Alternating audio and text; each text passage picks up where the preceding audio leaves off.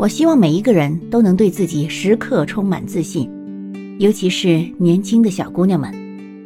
I'm worth it. It's about owning your right to be you, to stand in your truth, with your body and your face, which is going to change as the year pass.